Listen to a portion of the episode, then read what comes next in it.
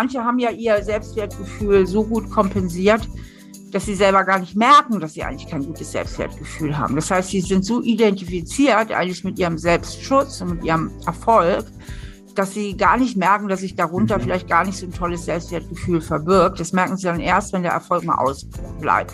Hi und herzlich willkommen bei Besser beginnt im Kopf, der Mindshine Podcast. Ich bin Stefan, Gründer der Mindshine App und mein Motto ist, du brauchst kein Glück, um glücklich zu sein, nur etwas Übung. Mit der Mindshine-App haben wir schon 100.000 Menschen geholfen, ein glücklicheres Leben zu führen. Dort findest du mehr als 200 kurze, wissenschaftlich fundierte Übungen, mit denen du dich direkt besser fühlen und als Person wachsen kannst. Falls du also die App noch nicht hast, dann lade ich dich einmal herzlich ein, bei uns im App Store vorbeizuschauen und dir die ein oder andere Bewertung durchzulesen. In diesem Podcast hier wollen wir noch tiefer gehen. Es erwarten dich inspirierende Geschichten, geballtes Expertenwissen und konkret anwendbare Tipps, damit du dein Glück selbst in die Hand nehmen kannst.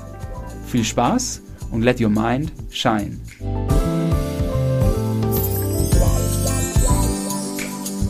Cool, dass du heute reinhörst. Diese Folge ist etwas ganz Besonderes für mich.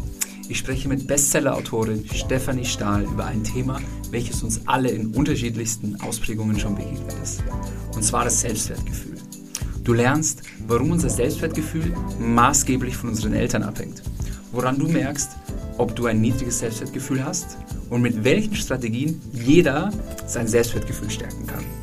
Viel Spaß beim Zuhören. Hi Stefanie, ich freue mich riesig, dass du heute bei uns im Podcast bist. Ähm, ja, danke für die Einladung. immer, immer gerne. Ähm, als meine Frau mit unserem Sohn schwanger war, hat sie mir dein Buch, Das Kind in dir muss Heimat finden, ans Herz gelegt. Und jetzt im Nachhinein, damals äh, sorry, dafür kannte ich das noch nicht. Und jetzt im Nachhinein war es wohl ein liebevoller Aufruf äh, im Sinne von, hey, du darfst noch ein paar Dinge aufarbeiten, bevor unser kleiner Racker geboren wird. Ähm, Wie lange ist denn das jetzt her? Das ist jetzt äh, zweieinhalb Jahre her. Okay. äh, genau, also ähm, auch auf die Gefahr hin, dass dich äh, sehr viele unserer Zuhörer schon kennen, würde ich jetzt nochmal eine kurze Intro machen. Liebe Leute, sie ist renommierte Psychologin mit eigener Praxis in Trier Autorin von Bestsellerbüchern wie Das Kind in dir muss Heimat finden oder Jeder ist beziehungsfähig. Ganz nebenbei unterhält sie auch noch zwei äußerst erfolgreiche Podcasts. Stahl aber herzlich und so bin ich eben. Sie schreibt ein Magazin und ich habe so das schleichende Gefühl, dass all das noch nicht mal alles ist. Aber trotzdem herzlich willkommen, Stefanie Stahl. Hallo, danke. Ja, ich wollte gerade sagen, thank you for having me. Vorher einen englischen Podcast gemacht hatte. Nee, äh, danke, schön hier zu sein. Super. Stefanie, wie schaffst du das alles? Ähm, das ist gar nicht so viel, ehrlich gesagt. Ähm, ähm, ich bin alles andere als ein Workaholic. Ähm, also Super. meine Arbeitstage sind schon, also sind eigentlich überschaubar. Also ich habe mhm. ja auch ein Team, was mir hilft. Ich muss ja auch nicht alles selber machen und ähm, Genau, insofern. Das ist schon cool. ganz gut zu schaffen. Die Bücher, die einmal geschrieben sind, die sind ja geschrieben. Ne? Also das stimmt. Das ist das ja. Äh, das sieht dann so viel aus, aber man schreibt ja nur eins zur Zeit. das stimmt, das stimmt. Du, ich beginne immer meinen Podcast äh, mit einer Standardeinstiegsfrage, weil wir als Mindshine sind ja der Happiness Coach, der digitale Happiness Coach. Ähm, auf einer Skala von 1 bis 10, wie glücklich bist du aktuell? auch ziemlich hoch. Ich würde sagen zwischen 8 und 9. Sehr cool, das freut mich. Ja, und ähm, was macht dich besonders glücklich momentan? Oder allgemein in deinem Leben? Um, ähm, oh, da sind viele Sachen, die mich glücklich machen. Ähm, was macht mich besonders glücklich? Ja, besonders glücklich macht mich eigentlich immer die Abwesenheit von Unglück, muss ich sagen. ähm, weil äh, ich bin ja nun schon ein bisschen älter. Ich bin jetzt äh, 57 und da hat man ja auch schon das eine oder andere erlebt und mhm. ähm, auch Unglück erlebt. Und deswegen, mhm. ich sage immer, je älter man wird, desto mehr definiert man Glück als die Abwesenheit von Unglück. Also, dass man doch sehr dankbar ist, wenn gerade nirgendwo eine schlimme Baustelle ist im Leben. Also, wenn die Beziehung gut läuft, wenn man gesund ist und wenn die Lieben gesund sind. Und genau, was mich darüber hinaus super glücklich macht, ähm, wir haben so ein Häuschen im Wald und unsere Nachbarin, die hat einen ganz, ganz tollen Hund, so ein ähm, Schweizer Schäferhund, so ganz weiß. Er ist mega süß, hat ein mega liebes Wesen. Und äh, mit der dürfen wir viel spazieren gehen und die darf auch oft bei uns sein. Ich selbst, ich kann mir bei meinem Leben keinen Hund erlauben. Das geht nicht in meinem Lebensstil, ne? Ähm, mhm. Ähm, weil wir auch öfter unterwegs sind und alles. Ne? Aber so habe ich im Grunde auch wie einen Hund und das macht mich immer super glücklich, wenn er da ist.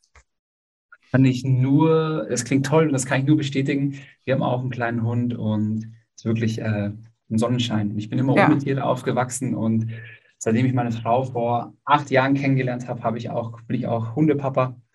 Und das ist wirklich eine coole Erfahrung. ähm, sehr schön. Und ich finde auch wirklich deine Definition von Glück eigentlich ähm, total toll, um ehrlich zu sein. ja, wirklich, weil man, man ja. kommt ja oft, gerade wenn man so ein bisschen in der Persönlichkeitsentwicklung unterwegs ist, ja, es wird einem oft sehr ein bisschen so dieser Optimierungswahn äh, quasi fast schon aufgezwungen. Und es ist total erfrischend und schön, wenn man einfach Glück als die Abwesenheit von Unglück definiert. Das finde ich toll. ähm, du sag mal ganz kurz, wie bist du eigentlich dazu gekommen, dein erstes Buch zu schreiben? Also was hat, was war so die Ausgangsmotivation? Ja, auch mal Unglück war die Ausgangsmotivation. Unglück macht ja oft kreativ. Ähm, ich hatte äh, Streit mit meinem damaligen Freund und mhm. ähm, der fand am Telefon statt. Und mir gegenüber saß aber gerade eine sehr gute Freundin von mir, die, die Melly, Melanie Alt. Und wir haben damals auch zusammen als Psychologin gearbeitet in meiner Praxis und so. Und ich sagte, ah, Melli, das ist bestimmt, weil der so introvertiert ist und ich so extrovertiert und da krachen einfach auch mal Welten aufeinander. Sag mal, was würdest du denn von der Idee halten? Wir würden über dieses Thema mal ein Buch schreiben. Ne? Da hängt ja so viel an Persönlichkeitseigenschaften dran, weil es ist ja eine Persönlichkeitsdimension, ob man intro mhm. oder extrovertiert ist und da hängen zig Eigenschaften an. Also ich sag mal, ich mhm. mal kurz einen Einblick zu sehen. Extrovertierte tanken ihre Batterien im Kontakt mit netten Menschen auf. Ja, das heißt, ähm, wenn die einen langen Arbeitstag hatten, finden die das toll cool, danach direkt in die Kneipe zu gehen oder so, ja, und erstmal ein paar Leute mhm. zu treffen, ein bisschen zu quatschen. Intros tanken ihre Batterien auf, wenn sie allein sind. Da ist nach einem langen Tag brauchen die erstmal eine halbe Stunde mindestens für sich, bevor sie mhm. überhaupt wieder ansprechbar so sind. Intros sind viel vorsichtiger, sie sind besonderer, sie können sich sehr lange konzentrieren, sie brauchen weniger äh, Anerkennung. Extrovertierte können gleichzeitig reden und sprechen. Intros müssen erst mhm. immer in sich gehen, nachdenken, dann sprechen. Äh, Extrovertierte sind Sprechdenker, sind risikofreudig, also risikofreudiger, ähm, mhm. äh, haben auch weniger Disposition zur Ängstlichkeit, sind dafür ein bisschen oberflächlicher und so weiter und so fort. Ich könnte jetzt noch zig Eigenschaften nennen. Das heißt, nur an diesem Ding, und das ist angeboren, Extro- und Introversion, ja, das muss man sich auch mal vorstellen. Das reden wir jetzt mhm. nicht davon, was unsere Eltern verbrochen haben oder auch nicht verbrochen haben, sondern es ist wirklich in die Wiege gelegt. Da hängen so viele Persönlichkeitseigenschaften. Und das fand ich so faszinierend und hatte die Idee, das einfach mal unter die Menschen zu bringen, darüber ein Buch zu schreiben. Melly fand die ähm, Idee auch toll. Und dann sind wir ins Internet gegangen, haben ein bisschen recherchiert und gegoogelt und sind dort über diese Suchbegriffe auf ein ganzes Persönlichkeitskonzept gestoßen. Mhm. Ähm, der sogenannte MBTI, Myers-Briggs Personality Indicator. Und ähm, waren sowas von geflasht von diesem super tollen Persönlichkeitskonzept, wo eben nicht nur Extroversion drin vorkommt, sondern ob ich ein Fühlentscheider, Denkentscheider bin, ob ich eher äh, ein konkreter oder eher ein abstrakter Typ bin und ob ich eher so organisiert oder eher so ein bisschen locker und spontan durchs Leben gehe.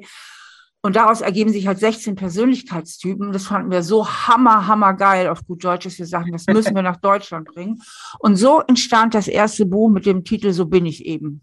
Ne? Mhm. Ähm, da geht es eben auch um diesen Persönlichkeitstest und das ist bis heute ein Longseller und nicht nur Persönlichkeitstest, sondern wir stellen das, äh, ich habe das Konzept da vorgestellt. Inzwischen bin ich allein auf dem Titel, weil ich habe das nochmal vollständig überarbeitet. Und Melly, der ist nach dem ersten Buch die Lust vergangen am Bücherschreiben. Wir sind bis heute aber sehr gute Freundinnen. Und ähm, dann habe ich noch, so bin ich eben im Job auch, ähm, bezogen wirklich auf die Arbeit dann eben auch, ja. Und daraus entwickelten sich dann weitere. Also um nochmal äh, den Kreis da zu schließen, wie sich dann später herausstellte, äh, war mein äh, damaliger Freund nicht nur introvertiert, ähm, sondern er litt hochgradig unter Bindungsangst. Und das war eigentlich das eigentliche Problem, nicht Introversion, sondern sein, es war also sozusagen eine Fehldiagnose, das auf die Introversion, sondern der hatte tierisch Bindungsangst. Und damit war klar, das nächste Buch ging dann über Bindungsangst. Dann habe ich das total recherchiert und da auch Mhm. neue Ansätze rausentwickelt. Und Mhm. ich darf für mich behaupten, ich war die erste auf dem deutschen, Spr- deutschsprachigen Raum, die das Mhm. derartig thematisiert hat. Und so ergab sich dann ein Buch nach dem anderen. Ja, voll cool. Was ich irgendwie witzig fand, ich habe über dich gelesen, dass ähm, du mal so ein bisschen der Akt des Schreibens, dass du darunter manchmal leidest. Sehr. Dann dachte, ja, und dann dachte ich mir, das ist ja eigentlich witzig für jemanden, der Bücher schreibt. Das sagen dir aber viele. Auch Journalisten Ja, finden Schreiben ja. ganz furchtbar meistens. Ja, aber wir, äh, was ich irgendwie ganz cool fand, wir alle haben ja Tätigkeiten in unserem Leben, ähm, die wir nicht unbedingt immer genießen, wo wir aber wissen, das bringt uns was. Also bei mir ist es beispielsweise Sport. Aber wie schaffst du es dann einfach ähm, weiter dran zu bleiben, durch diesen Punkt irgendwie durchzugehen, wo du leidest und irgendwie deine Motivation aufrechtzuerhalten? Und das ist wirklich eine gute Frage, wie ich das schaffe, weil ähm, also gerade die Anfänge von, von Büchern Mhm. sind häufig wahnsinnig mühsam, weil, ähm, Mhm. wie soll ich das sagen? Also meine Art zu schreiben ist halt die folgende. Ich fange mit dem ersten Satz an und höre mit dem letzten auf. Und ähm, ich strukturiere das auch nicht besonders vor, weil meine ganze Schreiberfahrung ist, dass erst wenn du anfängst zu schreiben und richtig tief in die äh, Materie eintauchst, sich die Struktur auch entwickelt. Und wenn du vorher drüber nachdenkst, du erreichst nie die Tiefe, als wenn du wirklich schreibst. Mhm. Und wenn du vorher eine Struktur machst, ist sie zumindest in meinem Fall garantiert falsch. Weil ich Sachen nicht richtig gesehen habe, ich letztlich woanders abbiege, weil mir beim Schreibprozess Dinge einfallen, wie es jetzt Mhm. eigentlich weitergehen müsste. Und äh, ich glaube, das könnte auch mit ein Grund sein, warum meine Bücher letztlich immer so eine gute Struktur haben. Das ähm, wird denen ja immer nachgesagt, dass sie so wahnsinnig gut zu lesen sind. Und Mhm. vielleicht genau, weil ich so schreibe, wie ich schreibe, dass ich einen Satz auf den anderen aufbaue. Und, und das halt bei so komplexen Themen, das ist halt sehr, sehr anstrengend. Also im Mensch schreibe ich ein Buch, ich. ähm, wo ich die Psyche des Menschen erklären will, also wie wir eigentlich psychisch konstituiert sind. Also anspruchsvoller Mhm. geht's nicht. Jetzt- Und deswegen, ach, das war, hat, glaube ich, zu meiner acht oder neun vorhin auch beigetragen auf deiner Skala. Weil ich habe die schlimmsten Herausforderungen jetzt gelöst. Also ich komme jetzt in so einen Bereich, wo es anfängt, Jetzt Spaß zu machen. bloß. Mhm. Ja, es fängt jetzt an, Spaß zu machen, weil die allerschlimmsten Herausforderungen habe ich jetzt gelöst. Ich schreibe Mhm. das schon seit Anfang ähm, Januar. Am Januar habe ich angefangen, jetzt haben wir schon Mhm. Mitte August. Und ähm, genau, und der erste Teil ist wirklich die Psyche des Menschen zu erklären. Im zweiten Teil dann halt anhand von Therapiegesprächen das dann auch aufzuschlüsseln und so mit den Leserinnen und Lesern. Und jetzt fange ich allmählich mit dem zweiten Teil an und jetzt wird es leichter. Super spannend. Wann äh, dürfen wir da mit rechnen, dass wir da auch was lesen können? Ich hoffe, dass ich so schaffe, dass ich zum Herbst 22 rauskomme, weil es ist ja noch was zu tun. Es gibt ja auch noch Lösungswege und alles. Und ähm, ich schreibe ja auch nicht zehn Stunden am Tag, ich schreibe nur vormittags. Dann ist sowieso immer die Batterie alle und ähm, genau. Cool. Du, ähm, Stefanie, eines der am häufigsten angewählten Themen bei uns in der Mindshine-App sind Übungen rund um das Thema Selbstwertgefühl steigern. Und du hast ein Buch geschrieben, was auch witzigerweise genauso heißt, so stärken Sie Ihr Selbstwertgefühl. Ähm, da haben wir ja quasi ein gemeinsames Steckenpferd, welches unsere Zuhörer ja brennend interessiert. Ähm, und du vertrittst ja auch die Meinung, dass ein niedriges Selbstwertgefühl kein unabwendbares Schicksal ist. Was sind denn aus deiner Erfahrung nach überhaupt erst die wesentlichen Gründe für ein niedriges Selbstwertgefühl? Wie entsteht das? Das geht gar äh, bei dieser Frage gar nicht so um meine Meinung, sondern Mhm. äh, da kann ich Mhm. mich durchaus auf äh, gemeinsamen wissenschaftlichen Konsens beziehen. Ähm, zum einen die Gene. Mhm. Wir kommen einfach mit unterschiedlichen Angstbereitschaften zur Welt. Mhm. und auch einer ja, unterschiedlichen Resilienz. Also Resilienz Mhm. bezeichnet ja immer so die psychische Widerstandsfähigkeit. Und Menschen, die da halt ein bisschen vom Gemüt her schon harmoniebedürftiger, sensibler, ein bisschen ängstlicher sind, ähm, sind natürlich auch anfälliger, dann vielleicht nicht so ein gutes Selbstwertgefühl zu entwickeln. Und der andere Part, den macht eben auch sehr viel unsere Erziehung aus, also was unsere Eltern uns spiegeln, ja. Man redet in dem Zusammenhang ja auch vom gespiegelten Selbstwertempfinden. Das heißt, wir lernen unseren Selbstwert Mhm. Durch den Spiegel unserer Eltern. Spiegeln unsere Eltern uns, dass sie sich tierisch über uns freuen und dass sie, dass wir es wert sind, dass sie sich um uns kümmern und dass sie uns ganz Mhm. dolle lieb haben.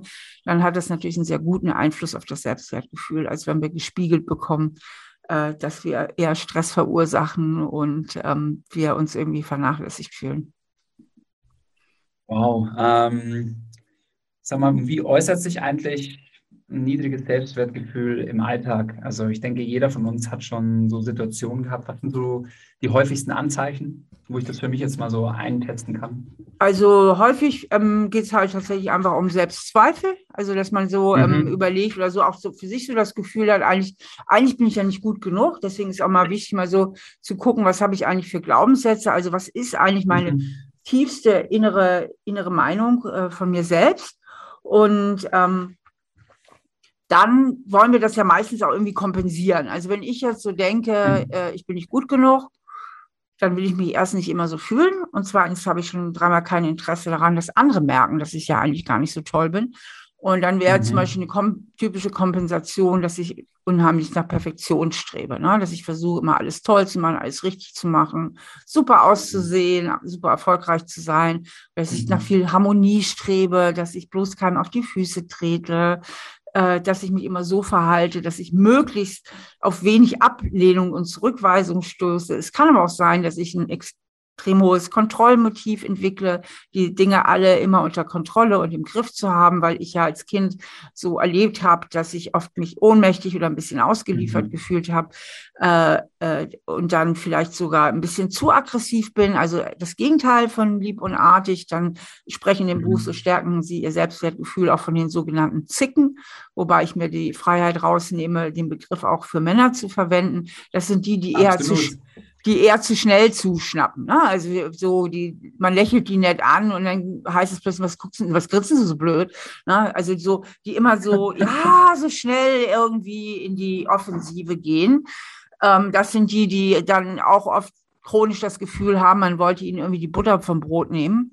Und die sind dann halt eher so rebellisch unterwegs, während die ersten, diese Harmoniestreber und Perfektionsstreber, eher so unterwegs sind, dass sie alles richtig machen wollen äh, und allen gefallen wollen, in Everybody's Darling sein wollen und alle Erwartungen erfüllen wollen, sind die anderen, die sind einen Schritt weiter, die denken, scheiß muss ich, ich verlasse mich hier am besten nur auf mich selbst und ich sehe zu, wie ich am besten durchs Leben komme und ähm, die dann halt die Ellenbogen ausfahren. Ne?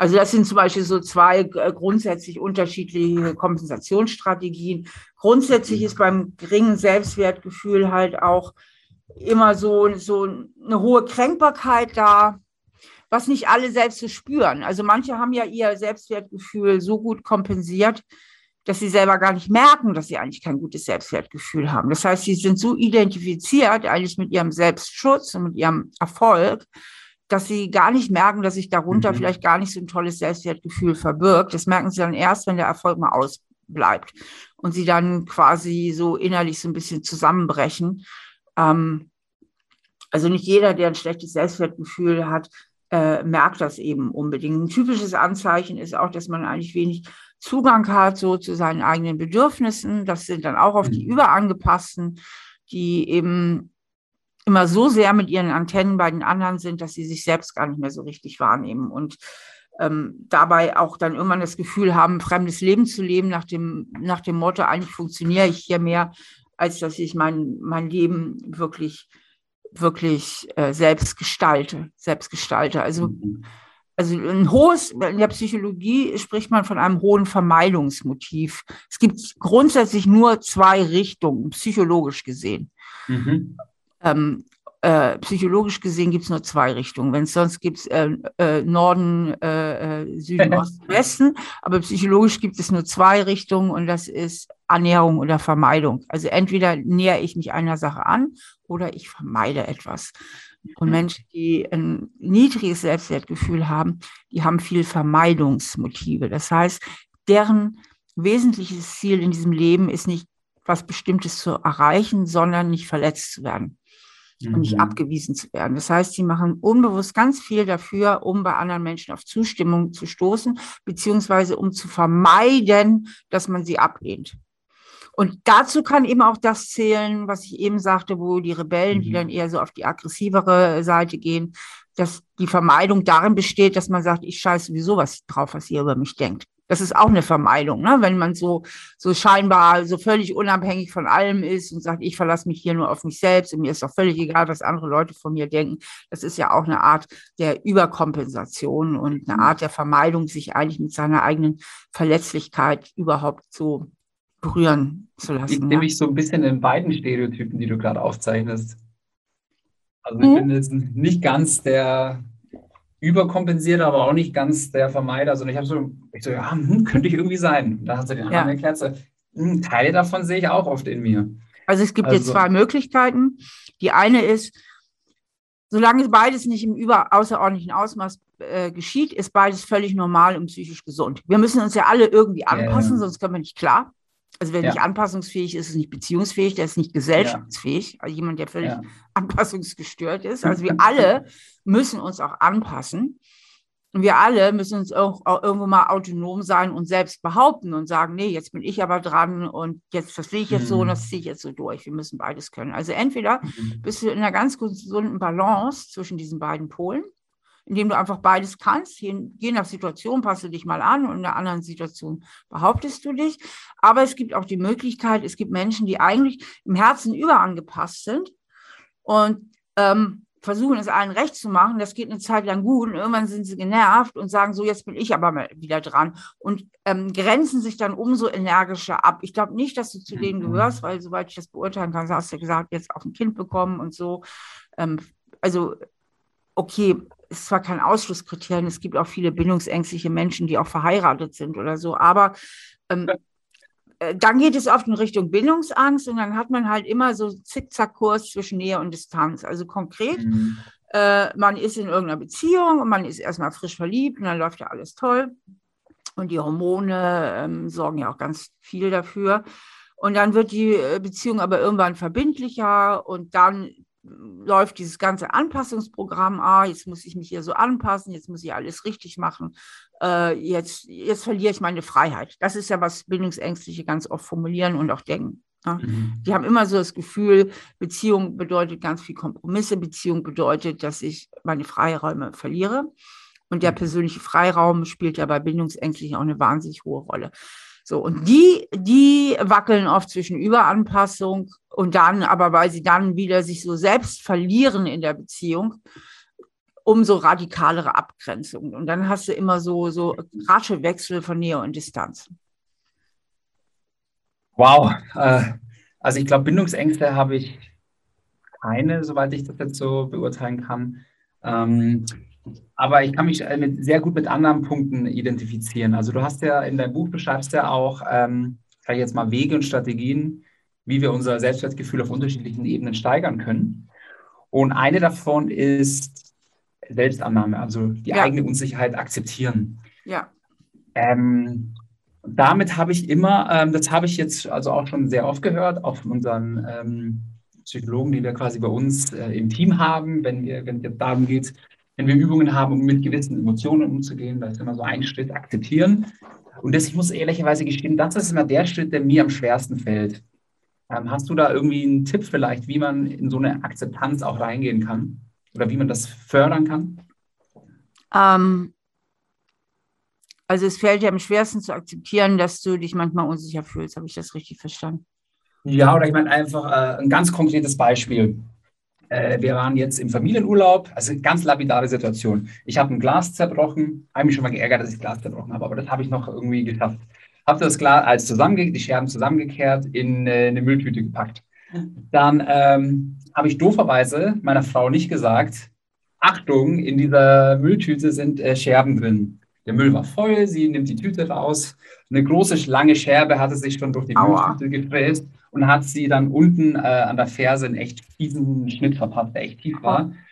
Genau, und die Folge war, das war dann in der letzten Woche von unserem Urlaub, dass sie halt dann fünf Tage halt nicht mehr ins Wasser gehen konnte, nicht mehr ins Meer, nicht mehr im Pool.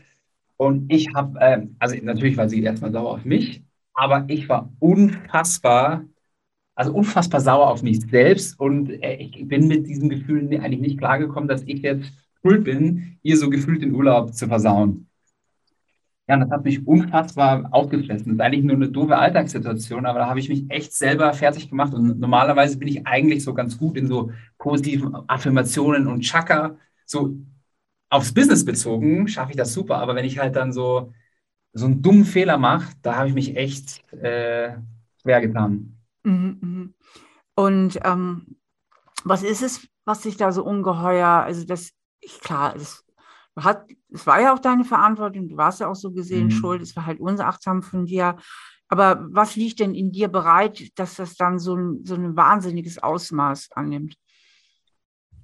Oh, ja, keine Ahnung. Also ich habe halt einfach das Gefühl, so, hey, du bist jetzt irgendwie äh, Vater, der, der, kann doch jetzt sowas nicht passieren. Was, da hätte ja noch, weiß Gott, viel Schlimmeres passieren mhm. können. Mhm. Äh, jemand hätte versuchen können, mit dem Fuß irgendwie da nochmal reinzutreten, um nochmal mehr Platz zu schaffen. Also da hätte ja, oder, oder noch viel schlimmer, äh, mhm. unser kleiner Sohn hätte da irgendwie rangehen können und so. Und dann dachte ich mir einfach, ey, ich habe mir die ganze Zeit gesagt, was darf hier einfach nicht passieren? Das darf einfach nicht passieren. Ja.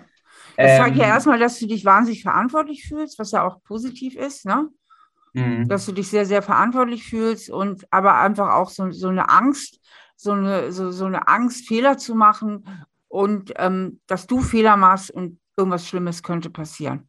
Ja, absolut, habe ich gemerkt. Also äh, dachte mir, okay, weiß Gott, wenn was Schlimmeres passiert wär, wäre, ich weiß nicht, wie damit äh, umgehen können. Mhm.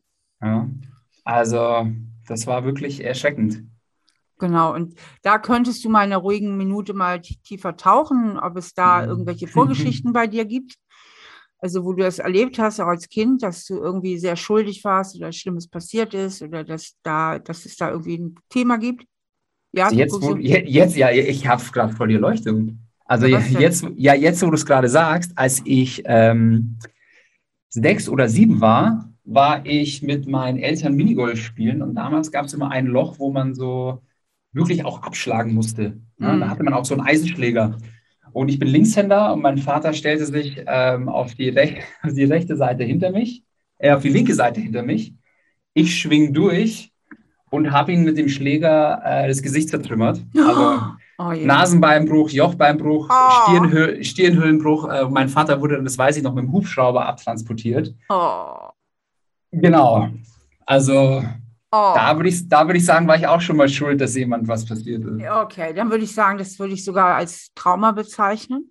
Mhm. Na, das würde ich echt als Trauma bezeichnen, weil das ist diese Schuldgefühle, die du da ja. gehabt haben wirst als Kind, die, ähm, die stecken wahrscheinlich auch noch die, mit Sicherheit in dir. Und ich glaube, mhm.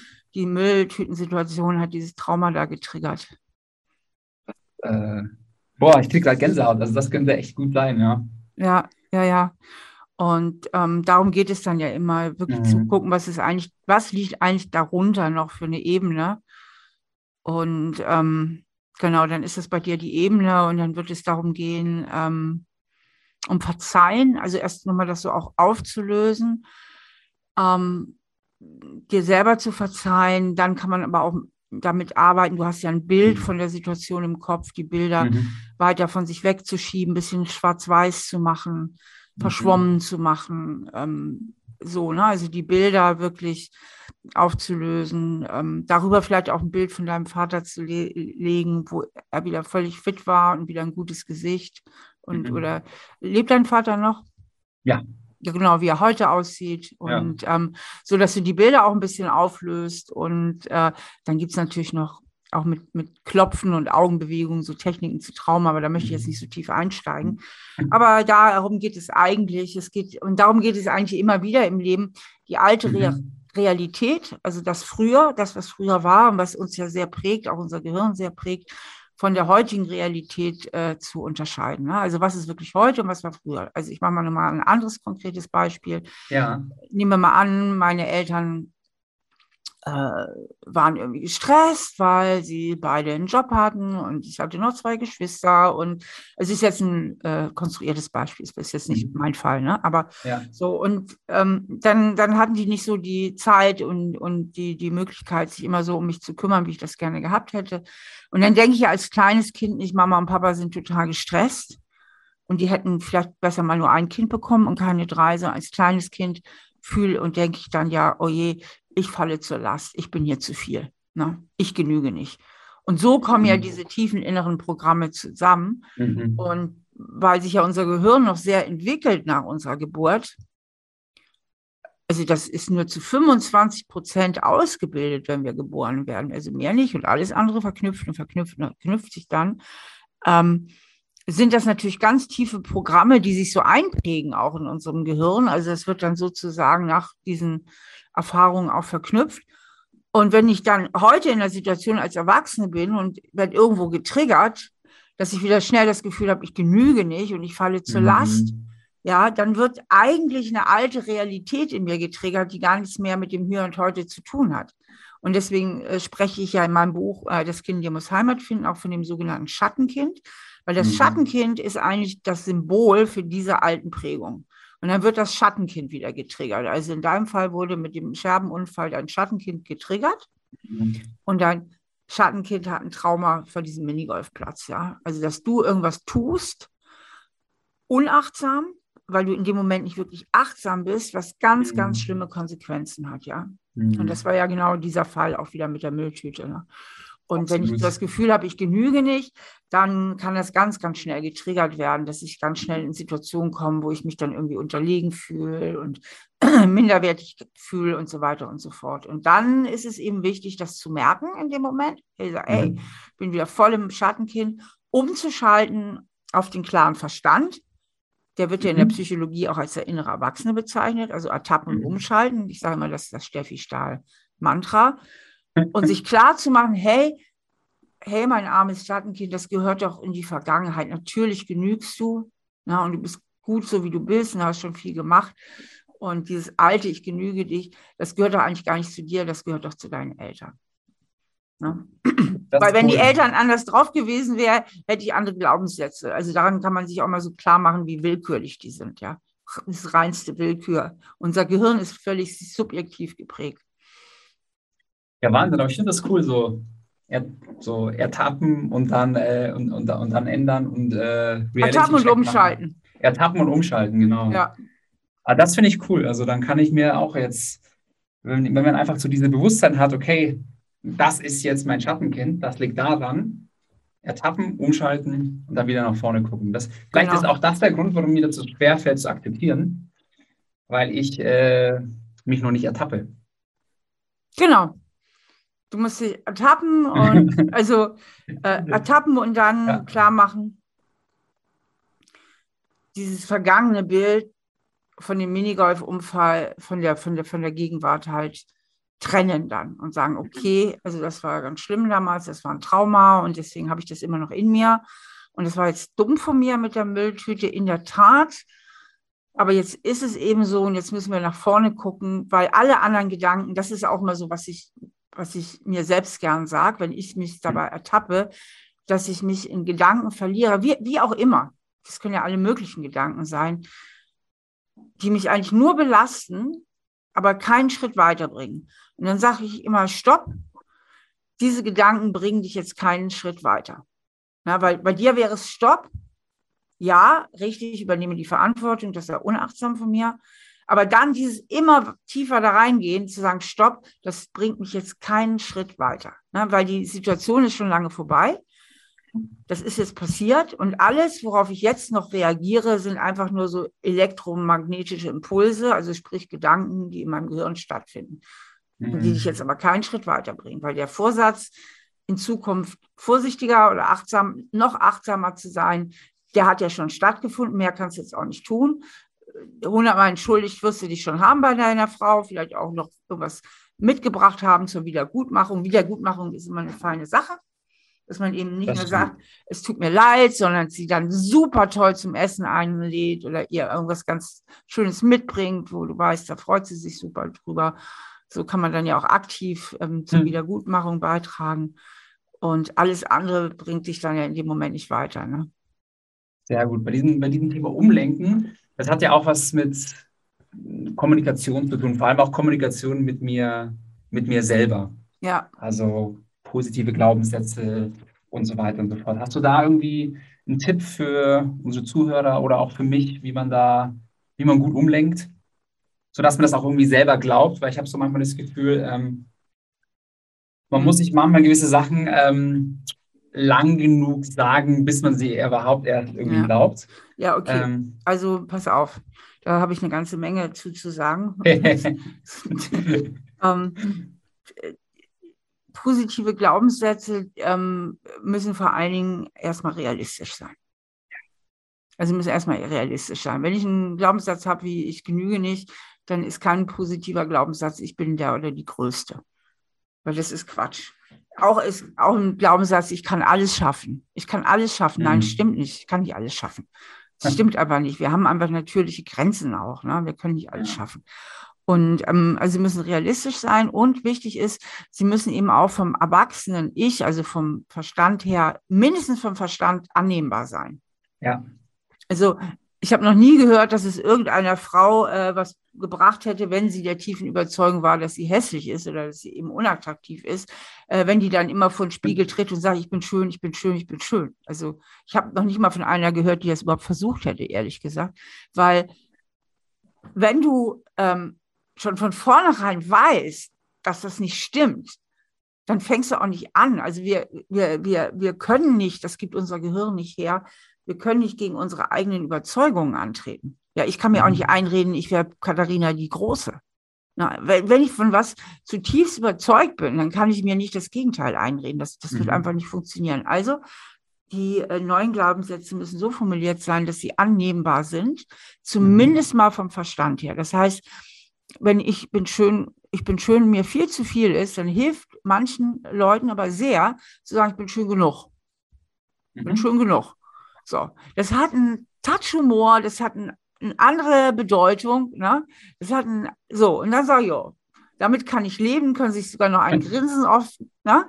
So, das ist jetzt wiederum annehmbar. Oder wenn ich, mhm. wenn ich, äh, ich genüge nicht als Hauptsatz habe, ich genüge, ähm, und ich merke, alles in mir zuckt zusammen, ähm, weil das für mich nicht annehmbar ist, dann, äh, dann modifiziere ein bisschen. Mach zum Beispiel daraus, ich genüge meinem Sohn oder ich mhm. genüge äh, meiner Vorgesetzten oder ich genüge meiner Frau oder wem auch immer. Also einfach dann den so äh, modifizieren, dass es sagt, ja, das fühlt sich gut an, das fühlt sich realistisch an. Und mhm. wenn du mhm. dieses ja-Gefühl hast, ja, dann sagt er in dem Moment auch schon einen Moment tiefer.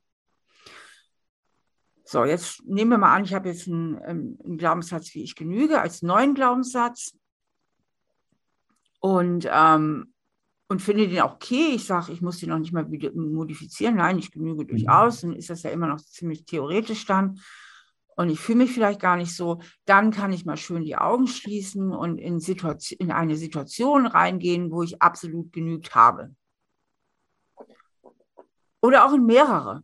Mhm. Und dann wirklich auch fühlen, fühlen, wie sich diese Situation anfühlt. Und mit diesem neuen Glaubenssatz, ich genüge, das sozusagen diesen Glaubenssatz vom Kopf ins Gefühl runterladen. Ne? Zu sagen, ah, so fühlt cool. sich das an, ne? so fühlt sich das an.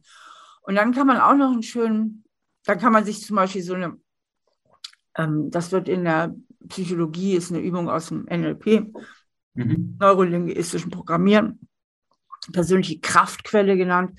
Das heißt, dass man sich wirklich innerlich in so ein Vorstellungsbild begibt, wo man sagt, das ist meine Kraftquelle, da fühle ich mich stark, da fühle ich mich gut, da fühle ich mich auch genügend was weiß ich, ich stelle mir jetzt vor, ich gehe gerade im Wald spazieren mit dem tollen Hund, den ich eben erwähnt mhm. habe. Ja, mein Mann ist auch noch dabei oder so, ne? so richtig so eine schöne Situation. Und dann würde ich da so richtig reintauchen.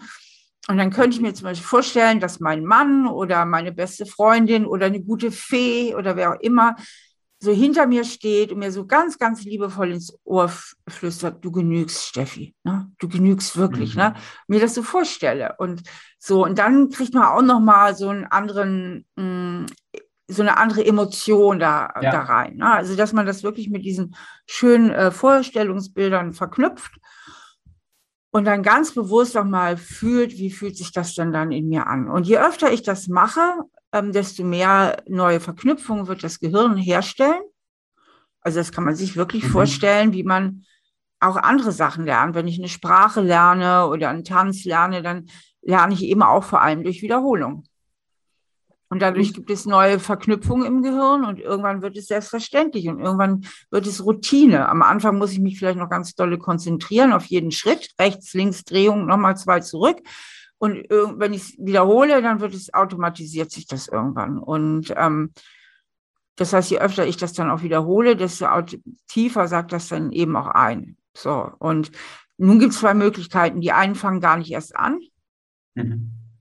Weil sie eigentlich irgendwo in ihrer Komfortzone bleiben und weil sie nicht die Verantwortung für ihr Leben übernehmen wollen, beziehungsweise weil sie als Kinder so auf dem Thema resigniert schon haben, weil sowieso mhm. nie was geklappt hat und ihre Eltern immer so übermächtig waren, dass sie schon so eine riesen Resignation in sich haben, dass sie gar nicht erst anfangen.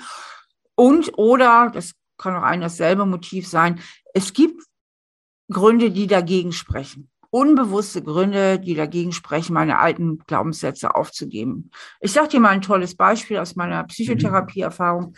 Ich hatte einen äh, Klienten, der war äh, Ende 40 und er hatte alte Glaubenssätze eben, dass er wertlos ist, also ganz sehr, sehr negative Glaubenssätze. Sehr, es ging sehr in Richtung Wertlosigkeit. Und seine neuen Glaubenssätze gingen e-, eben auch in die Richtung, ich genüge, ich bin okay, so wie ich bin. Und er kam dann eine Stunde an und sagte, ähm, ich weiß, dass das theoretisch alles stimmt. Ich weiß, dass ich genüge, aber irgendwie, ich kann es einfach nicht fühlen. Und dann habe ich ihn gefragt, ähm,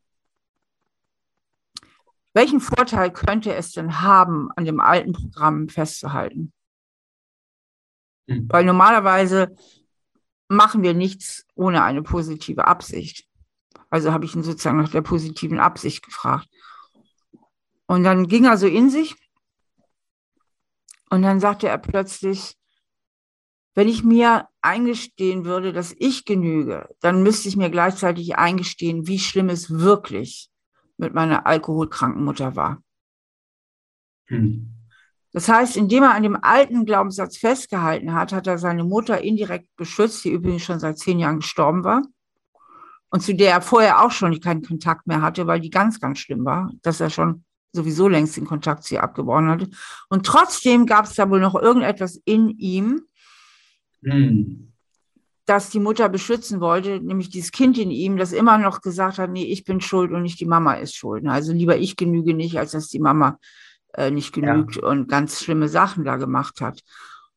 Und ähm, sicherlich war ein anderer Teil auch noch dabei, der Angst hatte vor diesen Schmerzen, sich einzugestehen, wie schlimm es wirklich war mit der, mit der Mutter. Also wenn, wenn man so merkt, ich halte doch sehr, sehr hart am Alten fest, dann immer mal die Frage, der Frage auf den Grund gehen, welchen Vorteil könnte das denn haben, dass ich daran mhm. festhalte? Und hat er dann letztendlich äh, losgelassen von den ja. Glaubenssätzen? Ja, und diese eine Erkenntnis, die, die war einfach die total entscheidend. Genau, die hat mhm. noch gefehlt. Mega, mega spannend. Also, ähm, oh, da könnte ich jetzt noch äh, ewig, ewig weitergehen. Ähm, wir kommen leider langsam äh, gegen Ende von unserem Podcast und äh, ich würde dich gerne noch was äh, Persönliches fragen. Na, mal sehen, zwar, was das ist. Äh, nein, so, so, tief ist es nicht, aber mich interessiert einfach immer bei meinen Gästen, ähm, hast du tägliche Routinen, die quasi dein, ähm, dein Wohlbefinden positiv beeinflussen? Und wenn ja, welche sind das? Mein Tag ist eine einzige Routine, weil ich bin ja totale Fan von Strukturen. Und ähm, das heißt, mein Wohlbefinden wird durch meine Strukturen beeinflusst. Und ähm, ich stehe morgens auf, dann trinke ich zwei Tassen Kaffee vor dem Morgenmagazin, um erstmal auf Reisehöhe zu kommen, um mich mit der Welt zu connecten. Und dann mache ich eine halbe Stunde Kraft- und Dehnungstraining und das bringt mich irgendwie auch schon mehr auf Reiseflughöhe. Dann gehe ich duschen und so weiter und so fort. Das heißt, mein Tag also ist. Richtig schöne Morgenroutine eigentlich, ne? Ja, ja, und am Mittags mache ich dann auch wirklich Pause und dann, dann esse ich was Leckeres. Ich bin Gott sei Dank in dem, also in dem, in dem finanziellen Wohlstand, dass ich mir eine Haushälterin erlauben kann. Das ist natürlich mhm. ein unglaublicher Luxus, die eben auch für uns kocht. Und dann Schön. übe ich mittags Klavier dann auch noch ein bisschen und dann gehe ich wieder in die Praxis. so. Rentnermäßig durchgespießert, so, aber ähm, Routinen geben Halt und Struktur. Also wirklich. Und, ja, ja, absolut total. Also ich bin äh, sehr großer Verfechter ähm, von Routinen, äh, privat als auch auf der Arbeit. Ähm, mhm. Ich mache mach keine Meetings vor Mittagessen, weil ich weiß, dass das meine produktivste Zeit ist. Und Bei mir auch. Die Und die stütze ich äh, vor allem, was noch was irgendwie geht. Ich ähm. same hier, genau dasselbe. Weil ich ein Buch schreibe, wie im Moment, äh, finden alle Termine am Nachmittag statt. Und vormittags ja. ist geschützt, weil nur dann bin ich eigentlich wirklich frisch genug ja. in der Birne. Um ja, nee, kann ich verstehen. Also ähm, andere aus meinem Team, das sind die totalen Nachteulen, die der nee, Nacht kreativ. Äh, da, da bin ich durch. Ich auch. Ja. Sehr cool. Ähm, und äh, meine, meine letzte Frage ist, ähm, stell dir mal vor, du hättest die Google-Startseite und die könntest du für einen Tag kapern und eine Message von dir draufpacken. Was wäre die Message für die Welt? Oh Gott, das sind immer diese Fragen. Die Message wäre, äh, ertappe dich selbst und übe dich in Wohlwollen.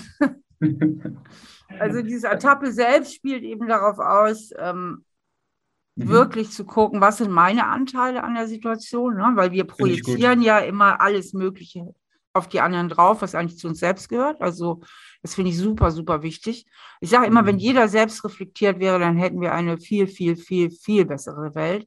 Deswegen halte ich ja diese, diese Selbstreflexion auch geradezu für eine politische Notwendigkeit. Mhm. Und dieses Wohlwollen, das finde ich halt auch so wichtig, ähm, dass man Mensch und Tier im Wohlwollen begegnet. Liebe finde ich so ein großes Wort, aber Wohlwollen, ja. Wohlwollen kann gelingen, denke ich, ne? Wohlwollen. Und deswegen liebe ich dieses Wort eigentlich sehr. Das ist auch ein hoher Wert von mir, Wohlwollen. Cool. Habe ich ehrlicherweise schon lange nicht mehr gehört, das Wort. Und ja. irgendwie schön, ja. Ich habe noch so ein Wort. ich habe noch so ein Wort, was eigentlich ziemlich altmodisch ist und was von manchen Leuten, vor allen Dingen von älteren Leuten, auch oft so ein bisschen falsch verstanden wird. Das ist das Wort Anstand. Ich finde das so wichtig, dass man irgendwie anständig ist, ja. Also anständig beinhaltet, dass ich möglichst ehrlich bin, anständig beinhaltet mhm. aber auch eine gewisse Großzügigkeit. Ne, auch eine gewisse mhm. Großzügigkeit, ja. Also wenn ich den ganzen Abend toll bedient werde, dass ich dann wirklich auch ein angemessenes Trinkgeld gebe und so weiter. Ja, also mhm. so, so Anstand. Ja, das ist für mich ein ganz, ganz mhm. schöner Wert. Von älteren Leuten wird ja oft so damit ähm, verwechselt, musste anständiges Mädchen sein, also eher so, so negativ äh, besetzt. Aber ich meine das so im besten Sinne des Wortes, mag ich auch den, den, das Wort oder den Wert Anstand sehr gerne. Cool, cool. Nee, aber du hast das gut rübergebracht, was du, was du damit meinst. Also ich kann es fühlen auf jeden Fall. Ähm, du sag mal, wo finden unsere Zuhörer, wo können die dir folgen, wo finden die die, die latest News über dich?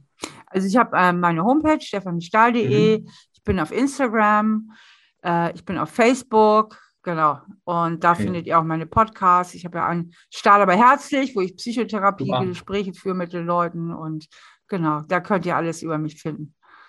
Sehr cool. Ähm, herzlichen Dank. Es hat mir ganz viel Spaß gemacht, hat mich auch wieder persönlich mal wieder ein bisschen weitergebracht. Und ähm, ja, lass uns gerne in Kontakt bleiben. Danke, hat mir auch Spaß gemacht. Danke dir. Super, jo. danke. Tschüss. Tschüss. Das war so cool. Ähm, Stefanie hat mir gerade live aufgezeigt, dass ein Ereignis aus meiner Kindheit noch heute stark mein Selbstwertgefühl beeinflusst. Das werde ich auf jeden Fall in Angriff nehmen. Hier sind meine Top 3 Learnings aus dem Gespräch. Erstens, dein Selbstwertgefühl ist nicht fix. Du kannst daran arbeiten. Zweitens, ertappen und umlenken.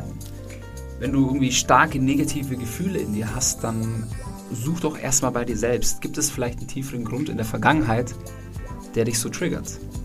Wenn du dich quasi, wenn du dein Schattenkind einmal ertappen kannst, dann kannst du es auch umlenken. Und zwar auf den rationalen Teil in dir, der dir sagt, dass du eigentlich gar nicht so schlecht bist. Und drittens, Positive Glaubenssätze funktionieren nur dann, wenn sie realistisch und für dein rationales Ich annehmbar sind. Ja, passend zu dem Gespräch mit Stephanie ähm, musste ich gerade einen Trainingsplan in der Mindshine-App denken. Der nennt sich Lieb dich selbst. Und dort kannst du mit einfachen Übungen trainieren, liebevoller und wohlwollender mit dir selbst zu sein. Wenn du also die App noch nicht hast, dann lade ich dich sehr herzlich ein, dir sie kostenlos runterzuladen. Und in diesem Sinne, bis zum nächsten Mal und let your mind shine.